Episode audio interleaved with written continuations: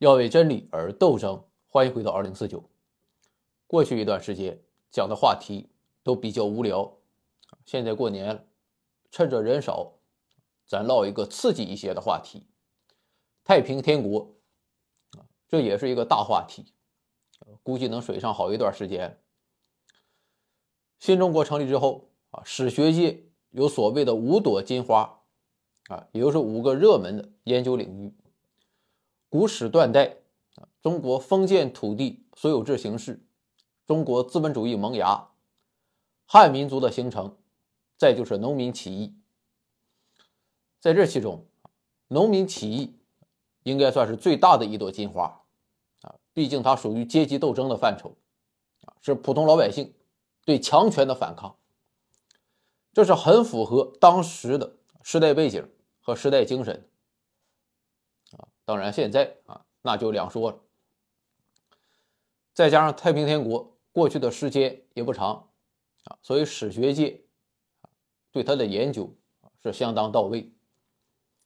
咱们中学上历史课啊，太平天国也是一个很大、很重要的章节，我到现在还能背下来啊。说东王杨秀清，西王萧朝贵，南王冯云山，北王韦昌辉，还有一个翼王。石达开，虽然说很熟悉了啊，但是这种熟悉啊，我想只是一个大致的印象这其中精彩的细节，咱们就是不甚了了了。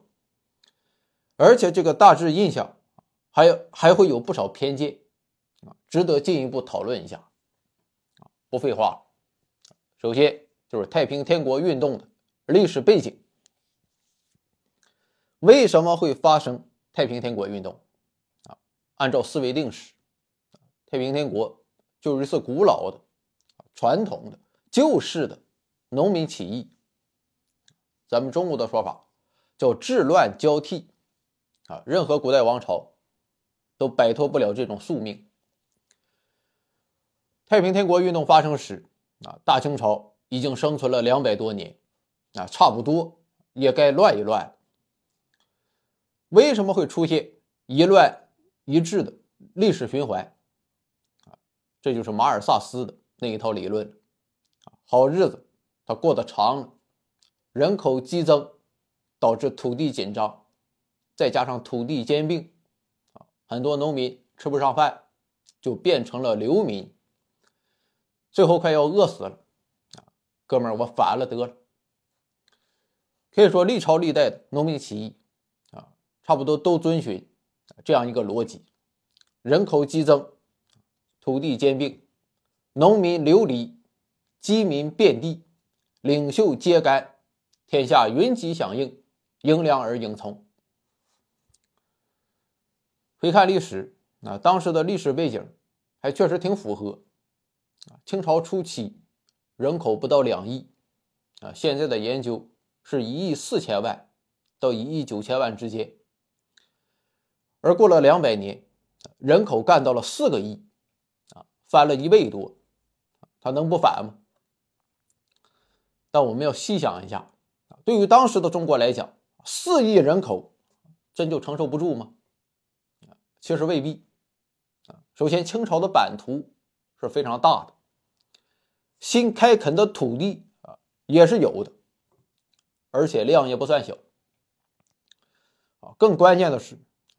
随着新作物的引进，粮食的总产量大幅增加，其中最重要的就是玉米和地瓜，种土豆的也有不少。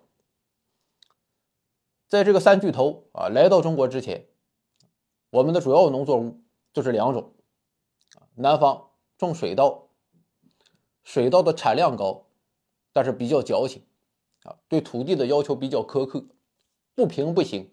啊，水少了，他们也不行。北方就是种小米，也就是所谓的粟，啊，咱们这边也叫二米饭。这哥们儿不矫情，啊，但是产量却不高。可是三巨头来了之后，那就完全不一样了，什么地方都能种，而且都能高产，啊，粮食总产量嗷一下就上去了。所以事实上，当时的大清朝。啊，并没有出现土地养活不了人的情况。既然能吃饱，为什么还要造反？啊，难道是吃饱了撑得慌吗？某种程度上讲，啊，确实有点撑得慌。人口增加，粮食产量增加，啊，这两个因素作用在一起，就促进了社会的进一步发展。具体来说，就是工商业的发展。这个时候很多人，啊，他就不选择种地了，而是参与到全新的行业之中。啊，一开始可能还是兼职，啊，趁着农闲的时候出去打打工。到后来就发展成全职了，而且人数越来越多。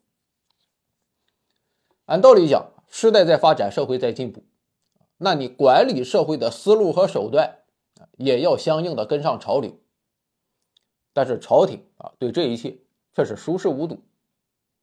啊，你别看清朝统治者是满族，事实上清朝这个王朝相当的保守和内向。他要比那些汉族王朝啊更加的崇本抑末、重农抑商。朝廷还是老想法如果农民不种地啊，脱离土地了，那就是流民，是有民，也就是不良的老百姓。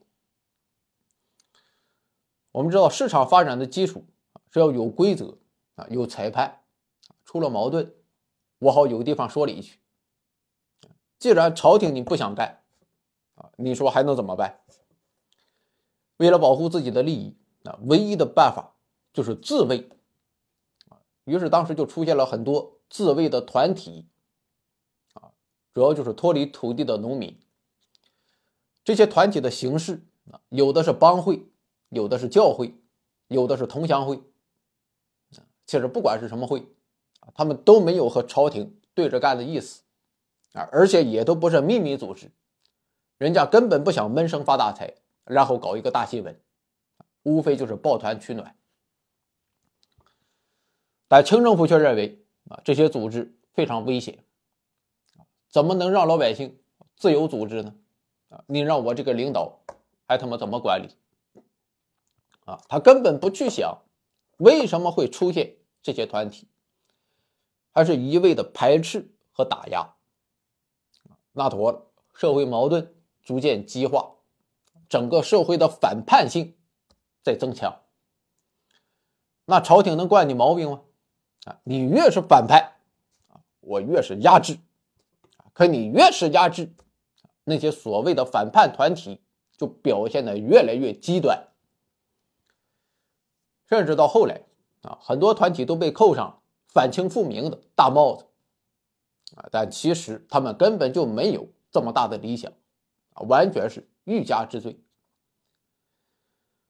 这就是太平天国运动发生之前社会问题，再就是政治问题，主要表现就是统治机器的锈蚀，这也是中国古代专制王朝的通病。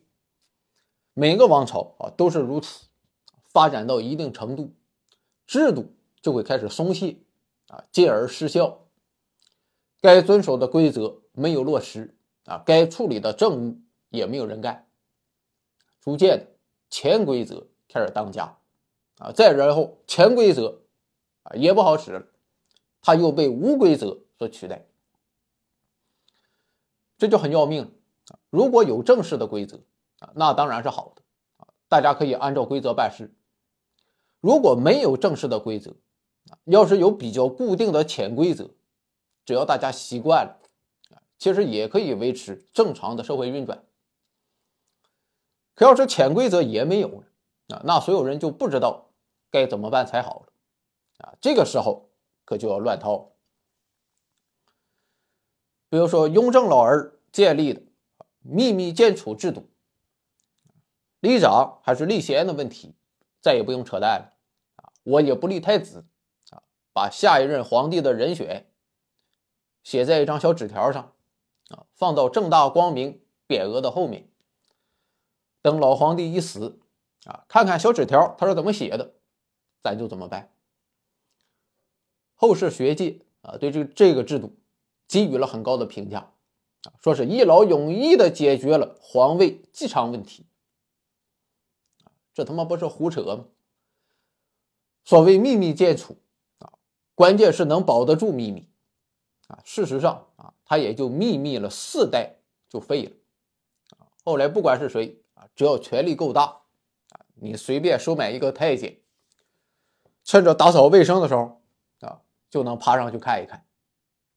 归根结底，制度要靠人来执行，缺乏相应的制衡措施，任何制度都会流于无效。社会有矛盾，政治有问题，啊啊，那你说那些当官的都是睁眼瞎吗？都是吃干饭的吗？